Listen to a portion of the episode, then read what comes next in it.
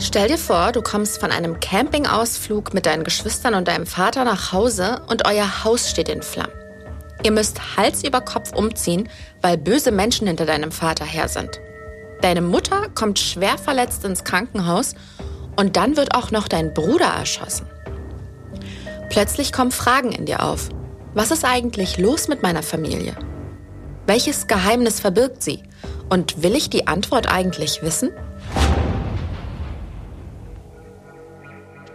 Hallo und herzlich willkommen zurück zum Mordlausch. Mein Name ist Golna Panahi, ich bin Autorin fürs Fernsehen. Ich habe mich diese Woche mit einem wirklich unglaublichen Fall beschäftigt. Ich habe viel recherchiert und versucht, euch so viele Informationen wie möglich herauszusuchen. Und das Ergebnis präsentiere ich euch heute in einer neuen Folge Mordlausch, eurem spannenden True Crime Podcast von TLC.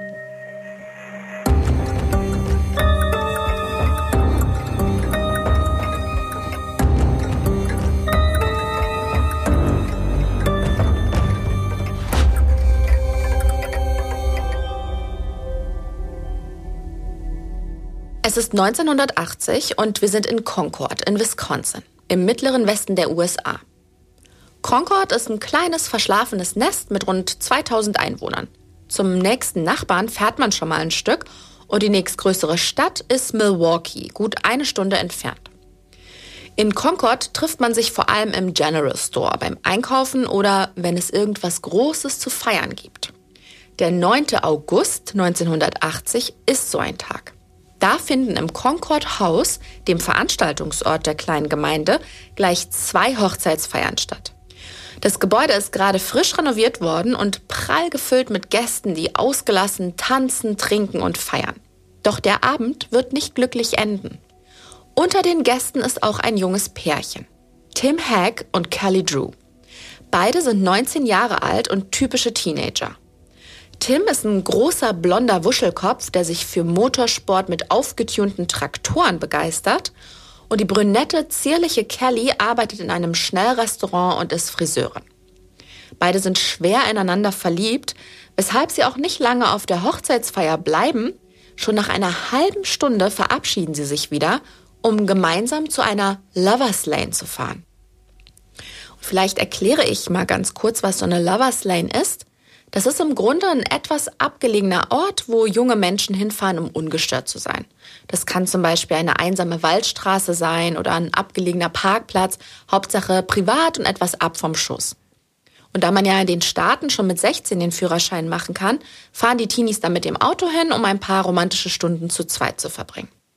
Solche Plätze werden Lovers genannt.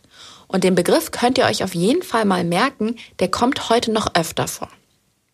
Okay, also so eine Lovers Lane suchen Tim Hack und Kelly Drew also nach der Hochzeitsfeier auf.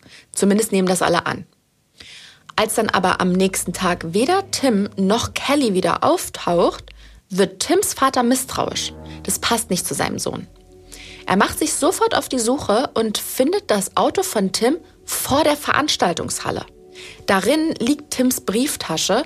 Von seinem Sohn selbst oder seiner Freundin fehlt allerdings jede Spur. Und das ist mehr als merkwürdig und deswegen ruft der besorgte Vater sofort die Polizei an.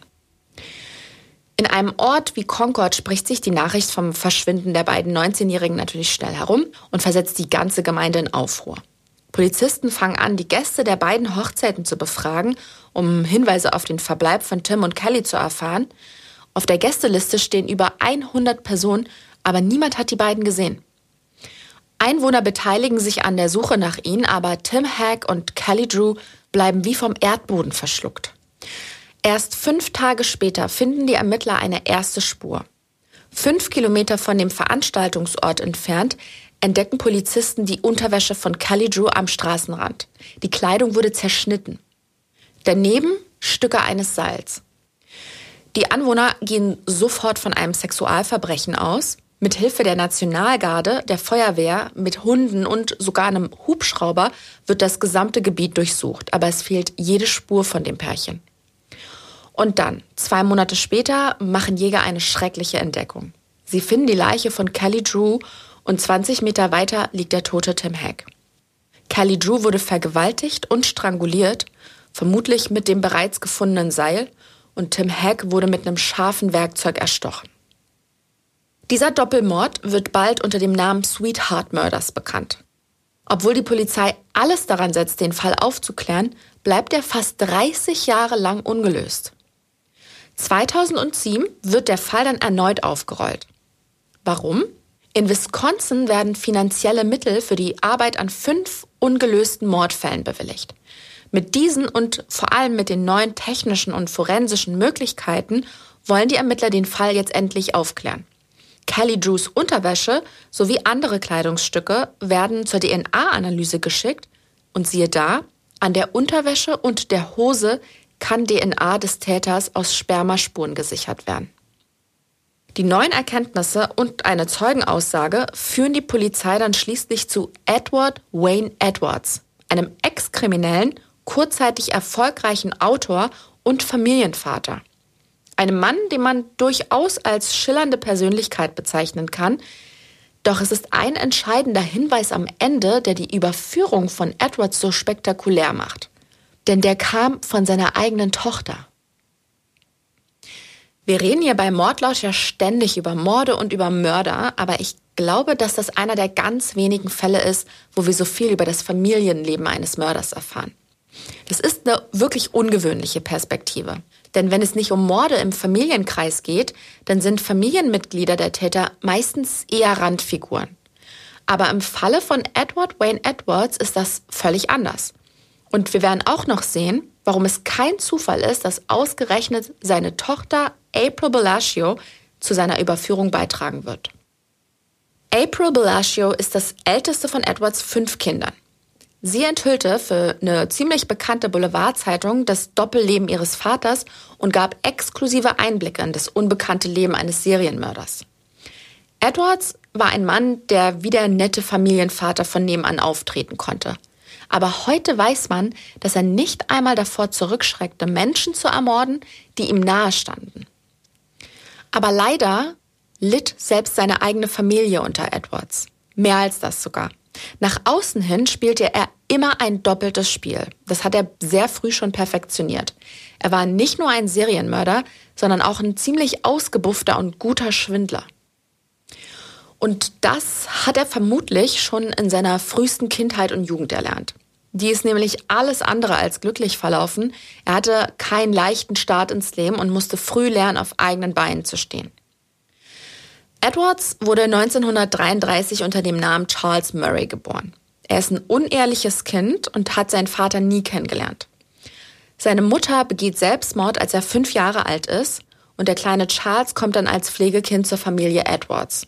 Deren Namen nimmt er dann später auch an. Leider ist seine Pflegemutter schwer krank, sie hat multiple Sklerose und der Pflegevater ist zudem noch Alkoholiker. Es kommt also, wie es kommen muss, als er sieben Jahre alt ist, können sie sich nicht mehr um ihn kümmern.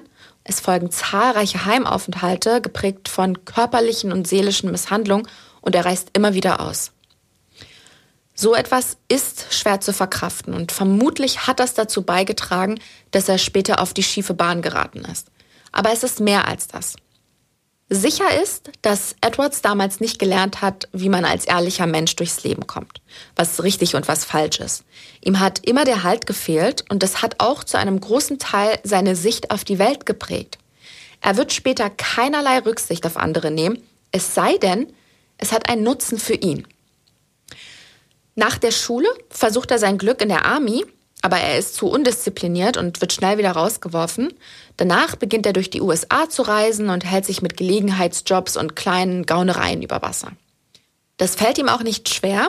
Er ist groß, sympathisch, eigentlich ein hübscher Kerl mit einem breiten Lächeln, das er jederzeit aufsetzen kann.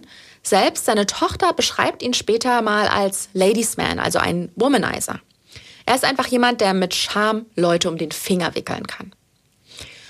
1955 wird er dann dennoch verhaftet.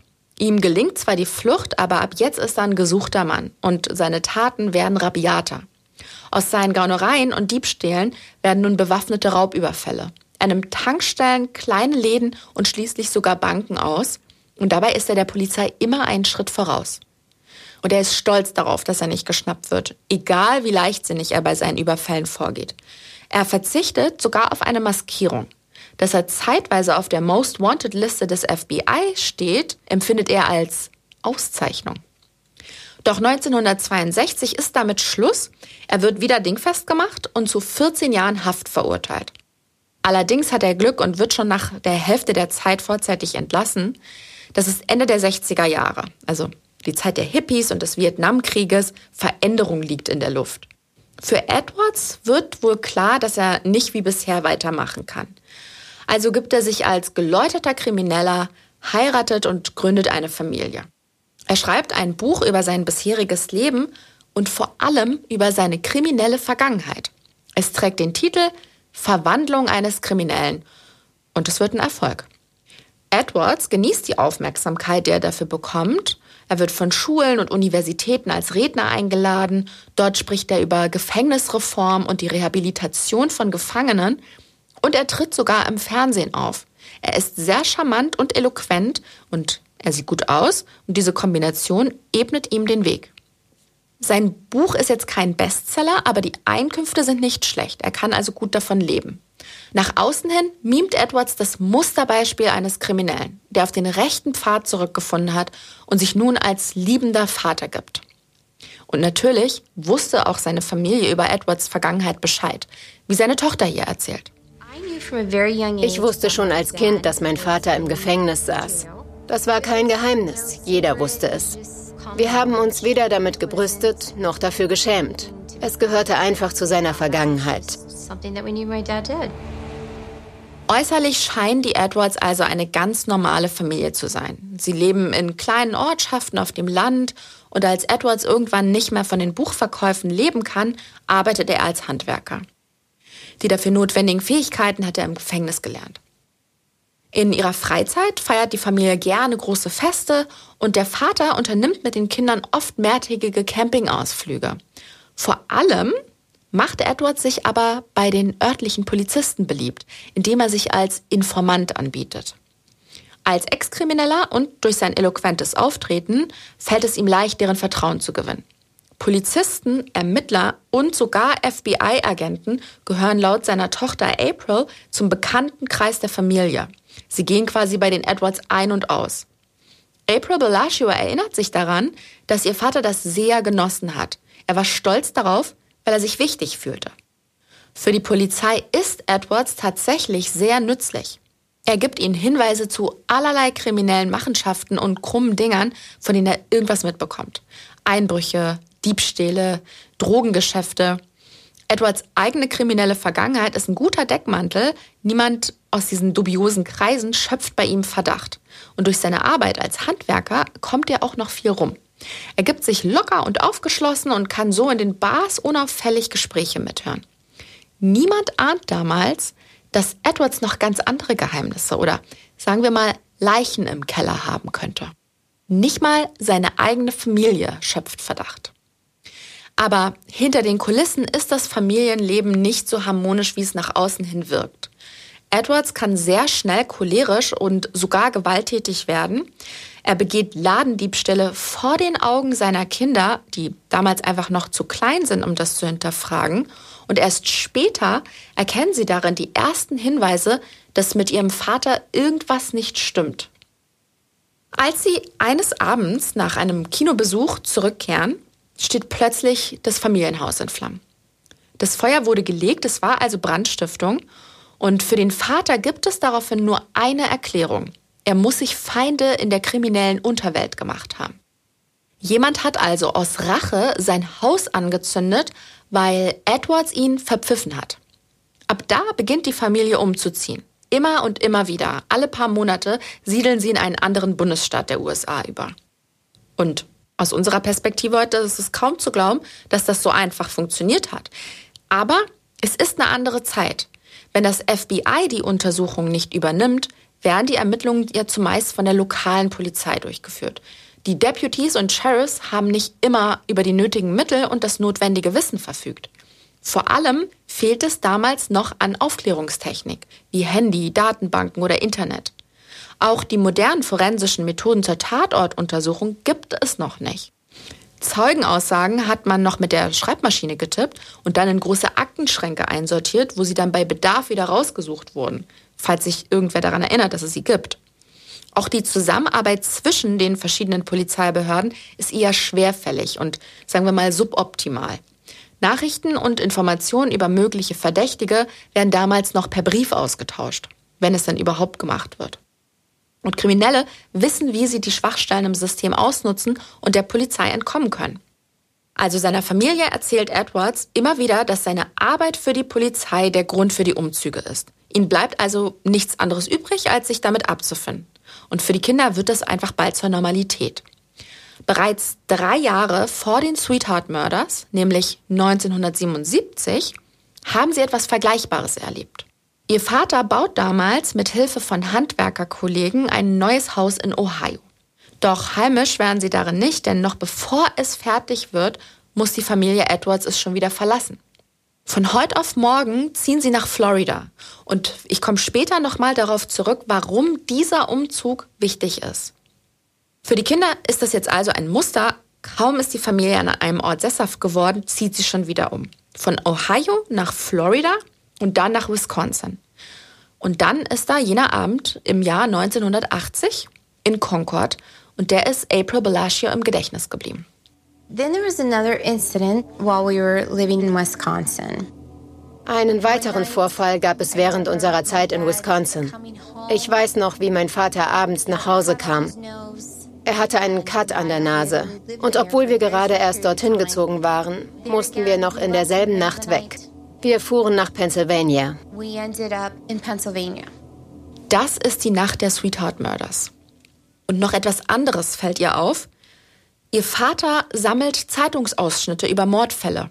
Mordfälle wie die Sweetheart Murders in Wisconsin und auch andere, die ein ähnliches Muster aufweisen. Und er redet gerne darüber. Nicht nur mit seiner Familie, auch mit den Polizisten, mit denen er zusammenarbeitet, plaudert er darüber. Er mischt sich sogar in deren Ermittlungen ein. Und eine Sache zieht sich dabei wie ein roter Faden durch. Er macht sich gerne wichtig. Er redet selbst am Essenstisch darüber, wenn ein Fall ihn besonders bewegt hat. Er war richtig besessen davon, wie seine Tochter April später berichtet. Und es ist ein gefährliches Spiel, wenn er der Mörder ist und zugleich die Nähe zur Polizei sucht.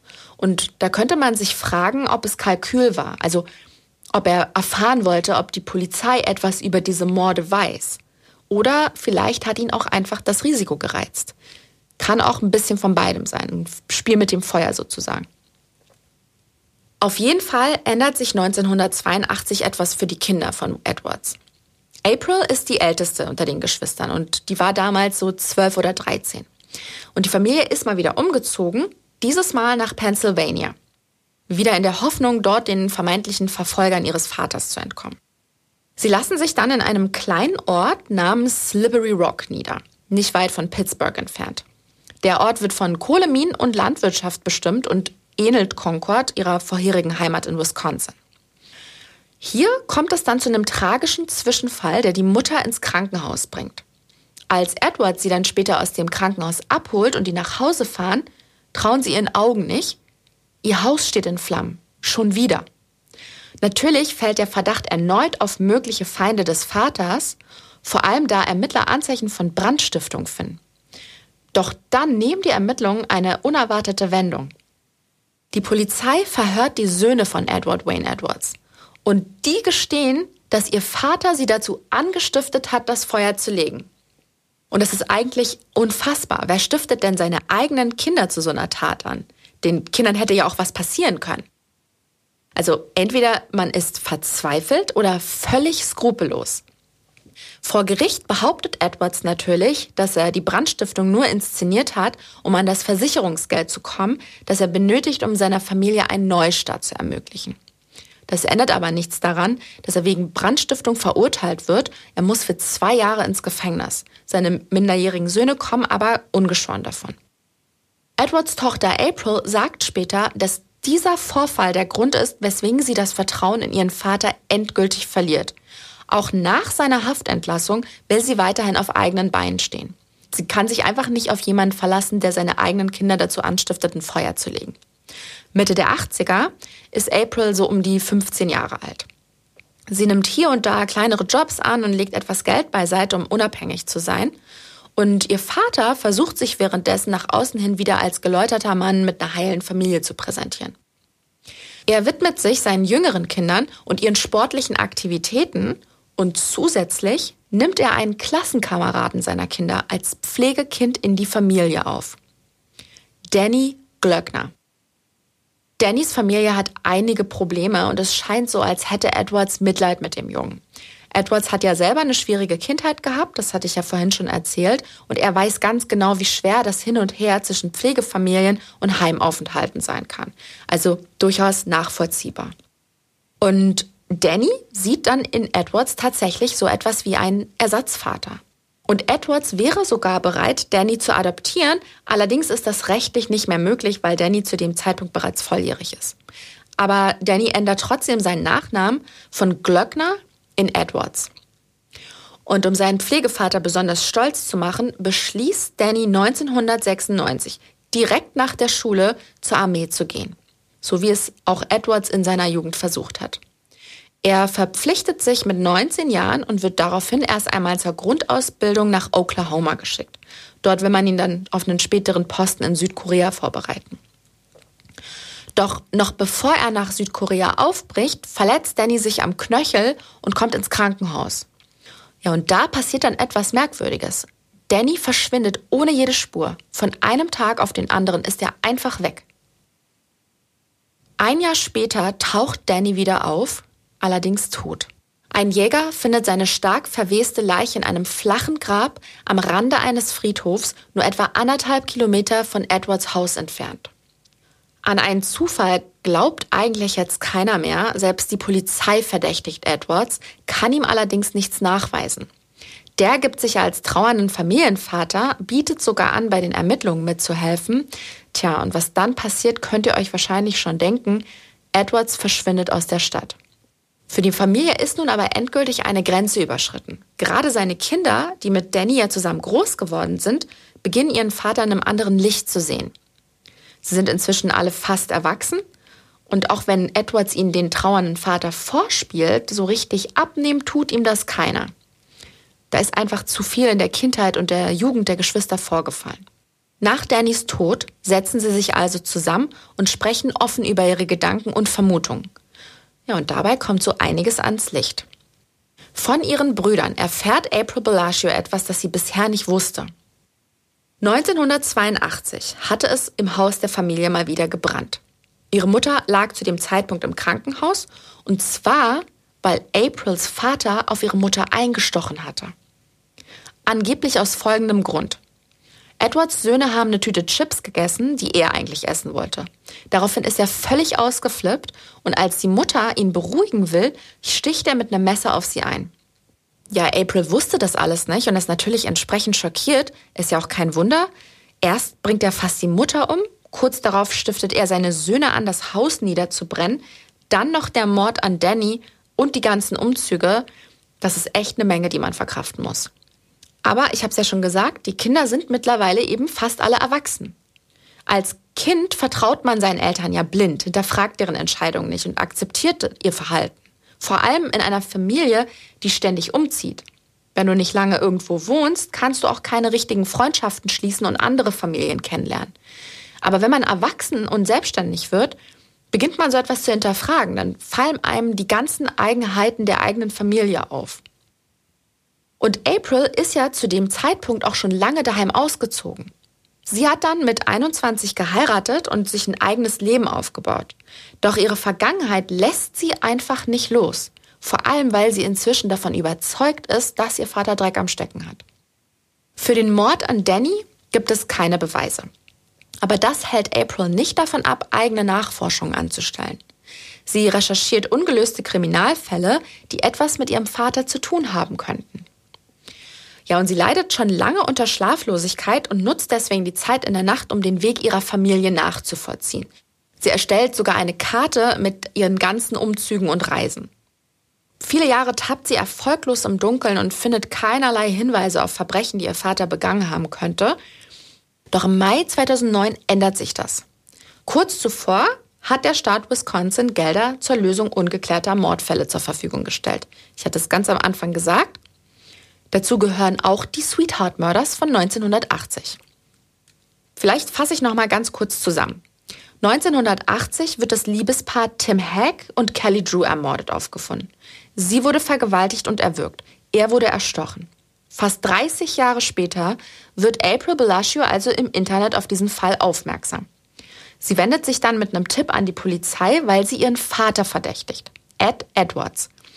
Er ist ein angeblich geläuterter Krimineller, der mit seiner Familie alle paar Monate umzieht, angeblich, weil er durch seinen Nebenjob als Informant für die örtlichen Polizeibehörden Feinde angesammelt hat. Der dann auch noch seine eigenen Söhne dazu angestiftet hat, das Familienheim niederzubrennen, angeblich um Geld von der Versicherung zu kassieren. Und dann erfährt April auch noch von ihren Brüdern, dass ihr Vater sogar mal wegen einer Kleinigkeit wie einer Tüte Chips auf ihre Mutter eingestochen hat. Gut, nun will sie natürlich wissen, was ihr Vater vielleicht sonst noch verbrochen hat. Und die Polizei versucht den Mord an Tim und Kelly, die sogenannten Sweetheart Murders, zu lösen. Wichtig ist zu diesem Zeitpunkt, dass sich seit dem Doppelmord 1980 einiges geändert hat. Die Polizei hat nun ganz neue Möglichkeiten. Es gibt das Internet, bessere Aufklärungsmethoden und DNA-Proben. Und deswegen wird noch einmal Kelly Drews Unterwäsche untersucht. Und darin finden sich tatsächlich Spermaspuren, die einen Täter überführen könnten. Dennoch tappt die Polizei ja erstmal im Dunkeln, denn womit sollte man die gefundene DNA abgleichen? Und genau deswegen stellt die Polizei diesen Fall also ins Internet und bittet um Hinweise aus der Bevölkerung und daraufhin meldet sich April Bellagio.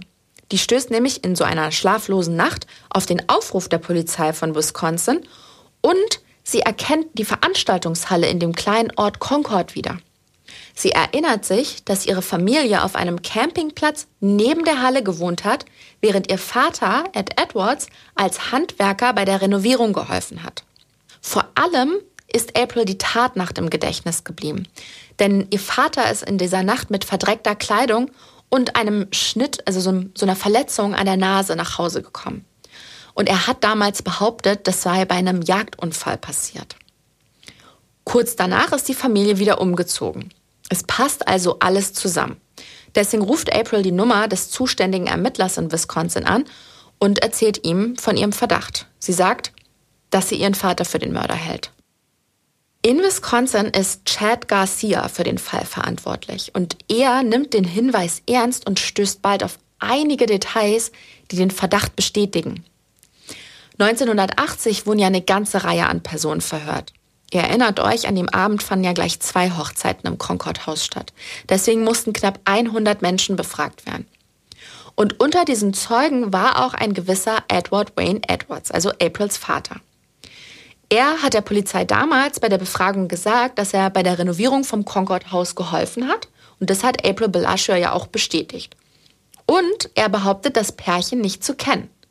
Und kurz nach dem Verhör war er aus der Stadt verschwunden, was ja auch zu Aprils Erinnerung passt. Chad Garcia beginnt jetzt also die Puzzlestücke von April Bellagios Familiengeschichte mit den Erkenntnissen der Polizei zu kombinieren. Und da ist vor allem der Schnitt, also diese Verletzung auf der Nase, an den sich April erinnert hat. Und der taucht sogar in den Akten auf. 1980 wurde dieses Detail allerdings nicht beachtet. Und dann kauft sich Garcia auch noch Edwards Buch. Darin steht nicht nur alles über dessen kriminelle Vergangenheit, Edwards gibt darin offen zu, dass er Frauen misshandelt hat und ihn Feuer fasziniert. Auch seine Vorliebe für Frauen mit brünetten Haaren erwähnt Edwards darin. Das ist ein weiteres wichtiges Puzzlestück, denn das Mordopfer Kelly Drew war brünett. All diese Hinweise deuten in eine Richtung, sodass Garcia beschließt, Edwards aufzusuchen. Edwards lebt inzwischen in Kentucky in einem Trailer, also in, ein, in einem Wohnwagen. Er ist Mitte 70, stark übergewichtig und hat Diabetes. Es geht ihm also gesundheitlich wirklich schlecht und von dem eloquenten Schwindler, der er mal war, ist nicht mehr viel übrig. Garcia klopft also bei Edwards an und erklärt ihm, dass er mit ihm über zwei Jugendliche sprechen will, die aus dem Concord-Haus verschwunden sind. Lass uns in die Befragung mal reinhören. I'm with the uh, Wisconsin Department of Justice. Wisconsin. Wisconsin. Okay. Long ways away. But anyway, we're following up on the two teenagers, the guy and the girl that disappeared from the Concord house. The Concord House. Yeah. Concord House. Oh, okay. Concord, is that the dance hall or a bar or whatever? Yeah, right. Okay, I was on the floor up there or something in the barn or whatever. Also Edwards gesteht hier, dass er sich an die Veranstaltungshalle in Concord erinnert, denn er hat dort die Böden neu verlegt. Doch an die Mordopfer kann er sich nicht erinnern und er weiß auch nichts über deren Verschwinden. Allerdings macht er einen entscheidenden Fehler. Garcia weiß ja von der Verletzung an der Nase. In den Polizeiakten steht, Edwards hat damals behauptet, er habe sich die Verletzung beim Jagen zugezogen. Also fragt ihn Garcia, ob er in Wisconsin mal auf der Jagd gewesen war. Aber Edwards verneint das. Er behauptet, nie in Wisconsin jagen gewesen zu sein. Da hat er also einfach seine Lüge vergessen. Dieses Gespräch in Kentucky ist noch kein formelles Verhör, doch schon zu diesem Zeitpunkt beginnt Edwards sich in Widersprüche zu verstricken. Aber das allein reicht nicht aus, um ihn zu überführen. Deshalb möchte Garcia eine DNA-Probe von Edwards haben, um sie mit den Spermaspuren abzugleichen, die man in Kelly Drews Unterwäsche gefunden hat. Edwards weigert sich. Aber damit hat Garcia schon gerechnet, er ist vorbereitet und hat eine richterliche Verfügung dabei. Edwards muss ihm eine Probe geben. Ja, und diese DNA-Probe wird ins Labor geschickt und Volltreffer. Die DNA stimmt mit der sichergestellten Spermaspur überein. Edward Wayne Edwards wird verhaftet und nach Wisconsin überführt. Andere Geschichten über Mörder würden an dieser Stelle enden. Der Täter ist verhaftet, er wird dem Richter vorgeführt, verurteilt und eingesperrt. Aber in diesem Fall sind wir noch lange nicht am Ende. Vor allem Edward Wayne Edwards eigenes Spiel ist noch nicht vorbei. Die Verhöre, die die Polizisten mit Edwards führen, verlaufen ganz anders als normal. Edwards ist schwer krank. Alle wissen, vor allem er selber, er wird nicht mehr lange leben. An seiner Schuld am Tod von Tim Hack und Kelly Drew gibt es keinerlei Zweifel. Die Beweise gegen ihn sind eindeutig und seine Verurteilung unumgänglich. Doch Edwards will seine letzten Tage nicht im Gefängnis verbringen. Er will lieber zum Tode verurteilt werden. Das Problem ist bloß, in Wisconsin wurde die Todesstrafe bereits abgeschafft. Und deswegen schmiedet Edwards einen Plan. Er schreibt einen Brief an die Polizei in Ohio und verspricht ihnen spektakuläre Enthüllungen. Er behauptet, dass die Ermittler ihm sicherlich die Todesstrafe wünschen würden, nachdem sie ihn verhört haben. Also reisen Polizisten aus Ohio nach Wisconsin, um mit ihm zu sprechen, und da gesteht Edwards einen weiteren Doppelmord. Und hier schließt sich einer unserer Kreise. Wir hatten bereits erwähnt, dass die Kinder von Edwards sich an einen Umzug im Jahr 1977 erinnern. Und dahinter steckt Folgendes. 1977 hat Edwards Billy Lovaco und seine Freundin Judith Straub in dem kleinen Ort Doylston in Ohio ermordet. Dieser Mord wurde als der Lovers Lane Mord in der lokalen Presse bekannt. Und die Ähnlichkeiten zu diesen Sweetheart Murders sind verblüffend. Ein junges Paar wird kaltblütig bei einem Rendezvous ermordet und aus kurzer Distanz mit einer Flinte erschossen. Edwards behauptet jetzt, dass die Umstände dieses Doppelmordes ganz anders gewesen sein sollen. Auch damals ist er unter den Tatverdächtigen gewesen. Doch die Beweislage war dürftig und hat nicht zu seiner Verhaftung geführt, denn Billy Lovaco war ein Arbeitskollege von Edwards und sogar mit der Familie befreundet. Er kam oft zu Besuch, um mit Edwards Kindern zu spielen und jetzt plötzlich, 30 Jahre später, behauptet Edwards, dass Billy Lovaco sich an seine damals minderjährige Tochter April herangemacht haben soll. Deswegen hätte er ihn umgebracht. April Bellagio bestreitet das allerdings, sie kann sich später an nichts derartiges erinnern. Für sie war es nur ein Umzug von vielen, bei denen die Familie alle bestehenden Kontakte einfach abbrach. Deshalb hatte sie den Mord auch nicht auf dem Schirm. Aber zurück zu Edwards Befragung. Es ist nicht klar, ob er nur eine Begründung für den Mord gesucht hat, um den Ermittlern irgendwas zu geben, oder ob er tatsächlich davon überzeugt war, dass Billy Lovaco sich an seine Tochter rangemacht hat.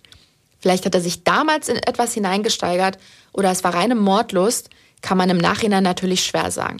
Auf jeden Fall musste Billy Lovaco sterben. Eines Abends beobachtet Edwards Billy und seine Freundin Judith bei einem Date in einer Bar. Als die beiden die Bar verlassen und zu einer Lovers Lane fahren, verfolgt Edwards sie. Dort überfällt er das Paar mit seiner Flinte. Im Verhör behauptet Edwards, dass er gar nicht vorhatte, Billys Freundin Judith auch umzubringen. Aber sie wollte unbedingt an Billys Seite bleiben, ist also mit ihm aus dem Auto gestiegen und dann hat Billy auch noch Edwards beim Namen genannt. Ja, und da sei ihm nichts anderes übrig geblieben, als Judith auch zu töten. Denn ansonsten hätte sie ihn ja bei der Polizei identifizieren können. Hört sich meiner Meinung nach alles sehr nach Ausreden an. Edwards hat die anderen Morde eiskalt durchgezogen. Es ist also schwer zu glauben, dass er in diesem Fall eines seiner Opfer hätte verschonen wollen. Aber die Polizei hat zu diesem Zeitpunkt nichts anderes als Edwards Aussage. Bei den Ermittlungen 1977 wurden keine belastbaren Spuren gefunden. Damals haben sogar die Freunde und die Familie von Billy und Judith bei der Suche geholfen, aber leider vergeblich. Und Edwards ist ja damals mit seiner Familie wieder überhastet umgezogen. Sie haben sogar das selbstgebaute Haus, an dem Billy Lovaco ja mitgearbeitet hat, einfach so verlassen. Zurück ins Jahr 2009. Das Katz-und-Maus-Spiel, das Edwards mit den Ermittlern hier spielt, geht nicht mehr auf. Edwards will die Todesstrafe, aber der Mord an Billy Lovaco und Judith Straub liegt zu weit zurück. Das Geständnis bringt ihm also nicht das, was er sich erhofft hat. Eine andere, aktuellere Straftat muss also her, und das ist der Mord an Danny. Der war 1996, 13 Jahre vor seiner Verhaftung.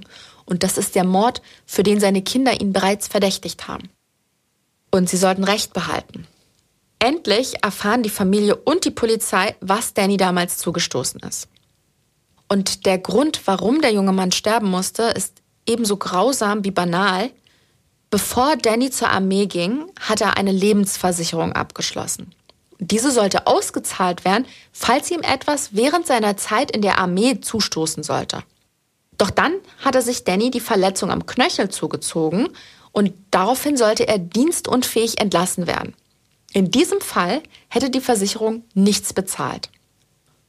Und genau deswegen schmiedet Edwards also einen Plan, er will Danny umbringen, bevor der aus der Armee entlassen wird. Dafür lockt er seinen Pflegesohn aus dem Militärkrankenhaus.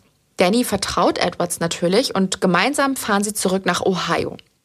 Am Rande eines Friedhofs bittet Edwards seinen Pflegesohn, ihm eine Zigarette aus seiner Tasche zu geben. He was bent over kneeling down and get feeling around. He didn't even know I had a shotgun when I shot him in the chest. With Danny, I saw an opportunity here at long range. It took about a year to set it up, and that's what I did. I set it up to collect the money and ended up getting $250,000 out of it. Edwards sagt hier, während Danny sich nichts ahnt über die Tasche beugt, schießt er ihm mit einer Schrotflinte in die Brust. Und in seinem Geständnis behauptet er auch noch, alles geplant zu haben. Er wollte nämlich das Geld aus der Lebensversicherung von über 250.000 US-Dollar kommen. Es ist unglaublich, wie kalt Edwards in diesem Moment ist. Der erzählt das einfach so, ohne jegliche Reue. Und erzählt auch etwas im Verhör, das mich wirklich sprachlos gemacht hat. Hört mal rein. Did you offer any apologies to any of your victims' families? Oh, that's uh, uh, for me to say. I wouldn't. Oh no, that no, naturally. Uh, I'm I'm sorry and everything, but uh, if I felt that bad about it, I wouldn't have done it to start with. Okay, also der Beamte fragt ihn, möchten Sie sich bei den Familien der Opfer entschuldigen? Und daraufhin sagt Edwards, es täte ihm schon irgendwie leid, aber dann relativiert er das und gibt zu, dass er es ja wohl nicht getan hätte, wenn es ihm wirklich leid getan hätte. Und das ist vor allem unfassbar im Fall von Danny. Danny war nicht irgendeine Person, er war kein Fremder, er war sein Pflegekind. Danny ist zusammen mit seinen eigenen Kindern aufgewachsen und hat Edwards als Vaterfigur betrachtet. Zudem hat sich ja Edwards auch jahrelang um Danny gekümmert. Ja, und dann sieht er einfach eine Möglichkeit, mit Dannys Tod Geld zu machen und scheint nicht einmal zu zögern. Offensichtlich spürt er keine Reue oder irgendwelches Bedauern. Es ist alles berechnet, um das zu bekommen, was er will. Selbst sein Geständnis ist eiskalte Berechnung. Ja, und es funktioniert. Er wird 2010 zum Tode verurteilt. Allerdings kommt es niemals zu der Hinrichtung, denn ein Jahr später, während Edwards im Todestrakt einsitzt, stirbt er an seiner Krankheit. Einen Monat vor dem Hinrichtungstermin. Ja, und damit bleiben auch viele Fragen offen, zum Beispiel, ob die Morde, die er gestanden hat, seine einzigen waren. Bei all dem, was wir bisher gehört haben, kann man sich das schwer vorstellen. Edwards war ständig unterwegs. Er zog dauernd um, seine Familie unternahm häufig Campingausflüge und Edwards war immer extrem manipulativ. Das haben ja auch seine Geständnisse noch einmal deutlich gezeigt. Die Ermittler gehen davon aus, dass noch weiteres Blut an seinen Händen kleben könnte. Und auch seine Tochter April ist davon überzeugt. Growing up, I always thought they were family camping trips. Als Kind dachte ich mir nichts bei unseren Campingtrips. Aber im Nachhinein kommen mir diese Ausflüge seltsam vor. Mein Vater war manchmal weg. Er war nicht bei uns in den Zelten. Außerdem hat Edwards Briefe im Gefängnis verfasst, in denen er andeutet, noch mehr Morde begangen zu haben. Aber es sind keine Aussagen, die wirklich verwertbar sind. Das ist viel zu vage. Und man muss sich bei jemandem wie Edwards auch immer fragen, will er sich damit vielleicht einfach nur wichtig machen und ist das eines seiner Spielchen? April Bellagio, also Edwards Tochter, stellt sich seit dem Tod ihres Vaters immer wieder die gleiche Frage, welche Morde könnte er noch begangen haben? Jeder Ort, wo die Familie gewohnt hat, jeder Urlaub und jeder Ausflug ist für sie verdächtig. Gerade weil Edward so viel herumgekommen ist, gibt es so viele Möglichkeiten. April kann sich noch daran erinnern, wie ihr Vater obsessiv Zeitungsausschnitte zu Mordfällen gesammelt hat. Und angeblich soll er auch den Fernseher mal angeschrieben haben, wenn dort über Mordfälle berichtet wurde. Was wie, so ist das nicht gewesen, soll er gerufen haben. 1993 schickt Edwards auch einen Brief ans FBI. Darin schreibt Edwards, dass er einige zwielichtige Gestalten gekannt hatte, darunter den korrupten Gewerkschafter Jimmy Hoffa, der 1975 spurlos verschwand. Das ist der aus dem Film The Irishman von Martin Scorsese. Das FBI hat den Brief damals auf jeden Fall nicht ernst genommen. Trotzdem haben solche Details seine Tochter misstrauisch gemacht. Gemeinsam mit der Polizei und auch mit Journalisten von bekannten Zeitungen hat April Bellagio immer wieder Versuche unternommen, weitere Taten ihres Vaters aufzudecken. Mal sind es Spielkameraden, an die sie sich erinnert, mal sind es Wohnorte, an denen es ungeklärte Mordfälle gibt. Überall gibt es Spuren und Anhaltspunkte, denen man nachgehen könnte. Aber es sind so viele und es fehlt einfach die Zeit und die Ressourcen, allem nachzugehen. Ein Fall sticht allerdings besonders hervor und es gibt Hinweise, die zu Edwards führen.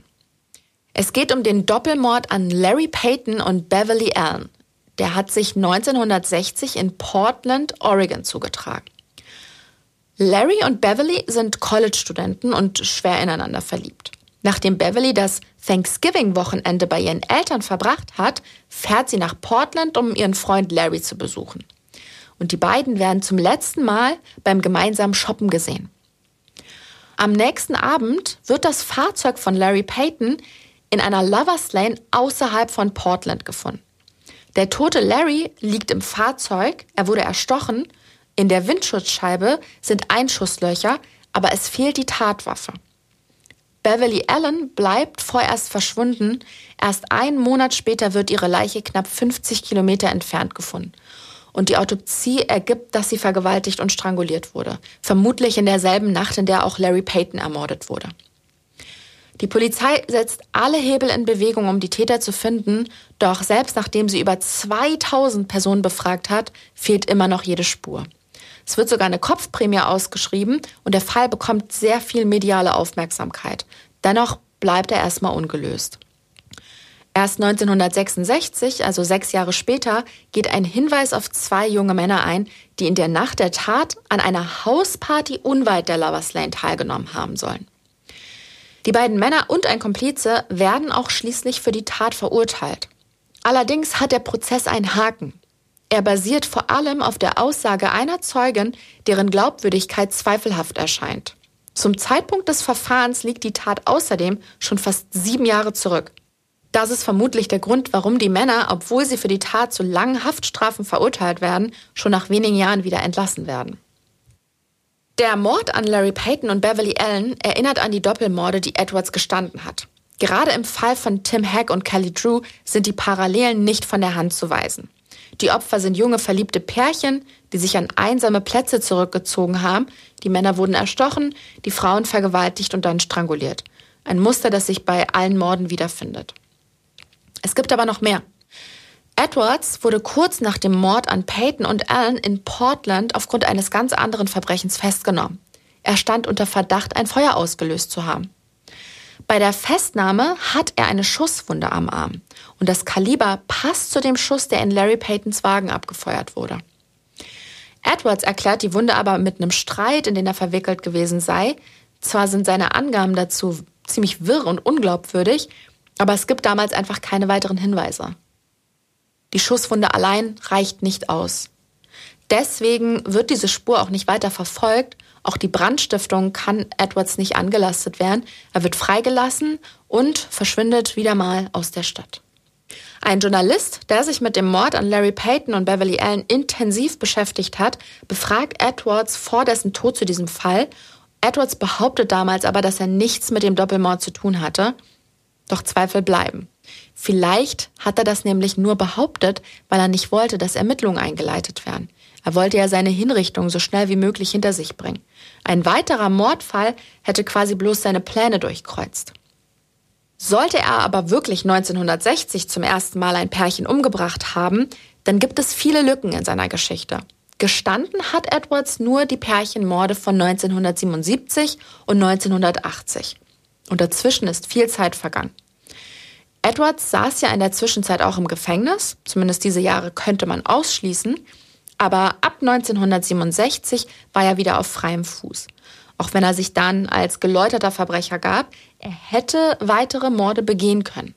Auch Chad Garcia, der Polizist, der Edwards ja schließlich hinter Gitter brachte, ist davon überzeugt, dass es noch weitere Opfer gibt. Garcia erstellte eine Liste mit 15 möglichen Opfern, die Edwards ermordet haben könnte. Darunter war auch ein unaufgeklärter Mord an zwei Teenagern aus Akron in Ohio im Jahr 1979. Auch dieser Fall ähnelt Edwards Muster. Die beiden Teenager trafen sich in einem Auto auf einer Lovers Lane und danach verliert sich ihre Spur. Für sechs Jahre bleiben sie verschwunden. Erst 1985 werden ihre Leichen in einem Kanal gefunden. Soweit sich Edwards Tochter April erinnern kann, lebte ihre Familie damals in Akron. Dort ist ihr Vater auch geboren und aufgewachsen. Es wäre also durchaus möglich gewesen. Doch es gibt keine Beweise. Die Polizei dachte, die beiden Teenager wären von zu Hause weggelaufen und hat deswegen keine Spuren gesichert. An einen Doppelmord hat natürlich keiner gedacht. Und die Leichen wurden erst sechs Jahre später gefunden. Der Junge war erschossen, das Mädchen erstochen worden. Nach all dieser Zeit waren mögliche verwertbare Spuren bereits zerstört. Es gab also nie Beweismaterial, mit dem man Edwards hätte überführen können. Dennoch passt alles zusammen. Edwards war in Akron und der Mord gleicht den anderen Morden, die er begangen hat. April hat sich später mit den Verwandten der ermordeten Teenager getroffen und ist von der Schuld ihres Vaters überzeugt. Doch durch die unzureichende Polizeiarbeit damals wird dieser Fall ungelöst bleiben. Ein Buch über Edward Wayne Edwards muss ich jetzt hier noch erwähnen. Der ehemalige Ermittler John Cameron hat 2018 behauptet, dass Edwards unter anderem auch für die Morde an John Benet Ramsey, Lacey Peterson und Chandra Levy verantwortlich ist. Zu Lacey Peterson und Chandra Levy gibt es ja bereits zwei eigene Mordlauschfolgen. Wer die noch nicht gehört hat, unbedingt reinhören. Das waren die Folgen drei und vier. Außerdem werden wir zum Verschwinden der kleinen Jean Benet Ramsey demnächst noch eine Folge machen. Also abonniert uns, damit ihr die Folge nicht verpasst. Wer allerdings die beiden anderen Fälle, also Lacey Peterson und Chandra Levy, schon gehört hat, der wird sicherlich verstehen, dass auch wir Zweifel haben, dass Edwards diese Morde begangen hat. John Cameron hat also ein Buch mit dem Titel The Serial Killer You Never Heard of, also ungefähr der Serienkiller, von dem noch niemand gehört hat, geschrieben. Und darin legt er dar, dass Edwards für sehr viele ungelöste Morde in den USA verantwortlich sein soll. Neben den bereits genannten vor allem auch die berühmten Zodiac-Morde. Von dem Zodiac-Killer werden viele unserer Zuhörerinnen und Zuhörer bestimmt schon gehört haben. Diese Geschichte ist so etwas wie ein Crime-Mythos in den USA.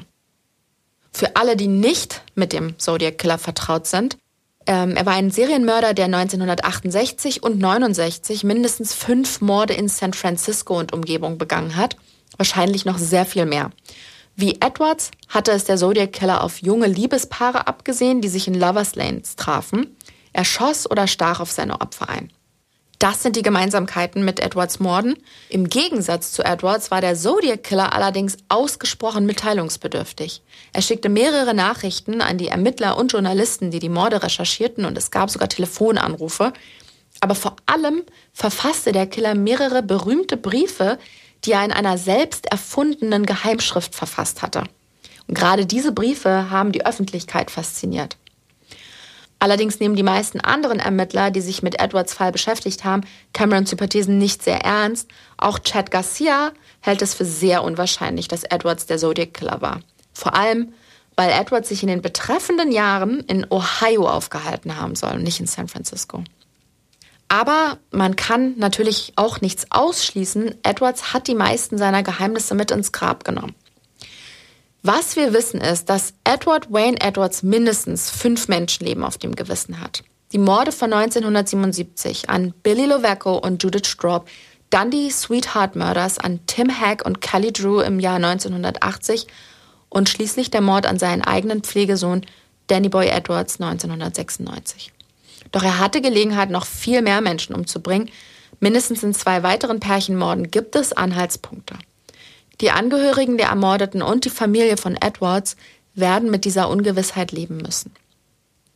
Ja, und es ist ein Thema, über das viel zu selten gesprochen wird, die Familien der Täter. Gerade im Fall von Edward Wayne Edwards sieht man ja, dass sie nichts mit den Taten zu tun hatten, dass sie unverschuldet da hineingeraten sind. Seine Kinder haben unter ihm gelitten. Auch sie hat er manipuliert. Er hat sie zu Straftaten angestiftet und sein Pflegekind ermordet.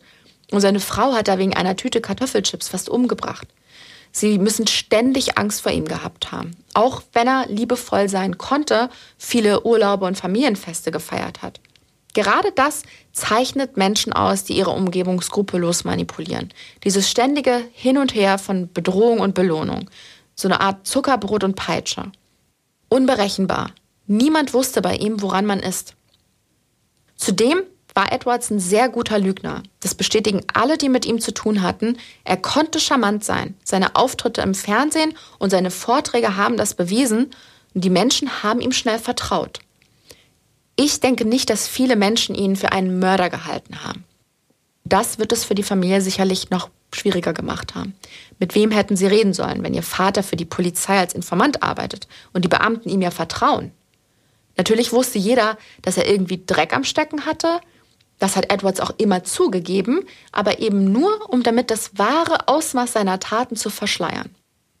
Das hat es auch für April Bellagio und die gesamte Familie so schwer gemacht, sich Gehör zu verschaffen. Am Ende war es einfach vermutlich ein Glücksfall, dass April auf Chad Garcia gestoßen ist. Er hat sie ernst genommen und wollte die Sweetheart Murders unbedingt aufklären. Deswegen hat er ihr geglaubt. So unglaublich ihre Geschichte auch sich angehört haben mag. Ja, und das war's für diese Woche schon. Aber keine Sorge, ihr müsst nicht bis nächsten Donnerstag warten, um euren Crime-Durst zu stillen. Ich habe nämlich noch eine TV-Empfehlung für euch. Seit letzter Woche läuft immer dienstags um 22.15 Uhr auf TLC eine neue Sendung mit Arabella Kiesbauer. Ich erzähle euch ganz kurz, worum es da geht. Normalerweise sind Gerichtssäle ja Orte, an denen Ruhe und Ordnung herrschen sollten. Doch wenn viel auf dem Spiel steht und die Gefühle hochkochen, fällt es einigen Leuten schwer, einen kühlen Kopf zu bewahren und ihre Wut im Zaum zu halten. Arabellas Crime Time Chaos vor Gericht zeigt extreme Szenen, die von Kriminal- und Rechtsexpertinnen kommentiert werden. Schaltet also auf jeden Fall ein, immer dienstags um 22.15 Uhr auf TLC. Und nächsten Donnerstag sind wir in Connecticut. Dort verschwindet plötzlich eine Frau, nachdem sie ihre Kinder zur Schule gebracht hat. Ihr Name ist Jennifer Doulos und niemand hat sie gesehen oder weiß, wo sie ist. Ihr Ex-Mann, ein erfolgreicher Bauunternehmer, macht sich mit seinem merkwürdigen Verhalten verdächtig, kann aber ein Alibi vorweisen. Schaltet also auf jeden Fall nächsten Donnerstag wieder ein zu einer neuen Folge Mordlausch eurem spannenden True Crime Podcast von TLC. Und alle Infos zu unserem Podcast findet ihr auch unter www.tlc.de slash podcast.